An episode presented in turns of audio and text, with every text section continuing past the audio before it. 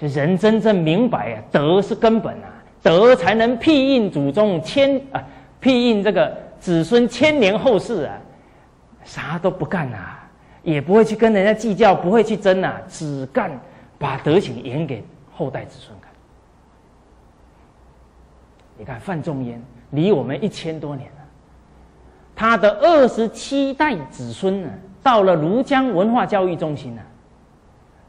刚好上台分享，第一句话说：“我是范仲淹的后代。”底下马上响起一片掌声啊！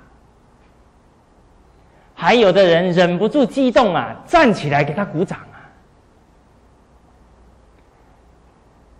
当我们自己有德行，你的孩子走出去了，说我是某某年的儿子。人家马上响起一片掌声，来来来来，你什么不懂的都问我。我们已经帮孩子开了多宽广的人生道路啊！其实我后来回想啊，为什么我这么多长辈这么疼我？我恍然大悟啊！为什么啊？因为我们的父母啊，对他们都非常有道义啊。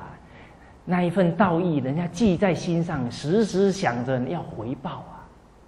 所以当然，他我父母的孩子，他就会倍加的爱护。所以其实我们都是受到父母啊，受到祖宗的庇荫啊，这是明白人啊，诸位朋友。我们现在啊，假如把族谱拿出来啊，保证我们要不是尧舜禹汤的后代，就是文武周公的后代，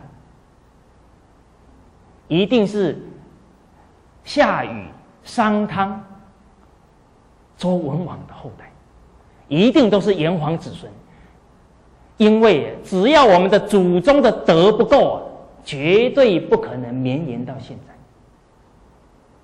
这都是人生的真理啊！积善之家，必有余庆；积不善之家，必有余殃啊！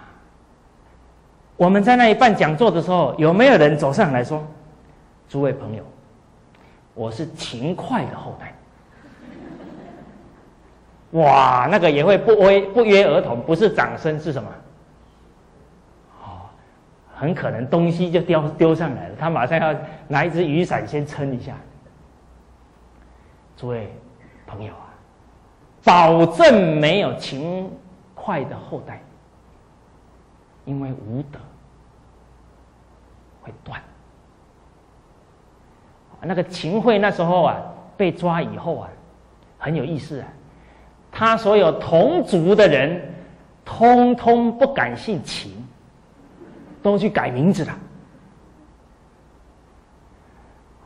这是在宋朝啊，后来经过了几百年了，有个读书人到了杭州啊，这个越王庙啊去祭拜，结果就在越王的坟前呢，就在那感叹，他说道啊。人至宋后早明少明快，啊！自从宋朝以后，就没有人用勤快那个快了。你们有没有遇到这个朋友取这个快字啊？你看，勤快的威力很大吧？那叫弄权一时啊，凄凉万古。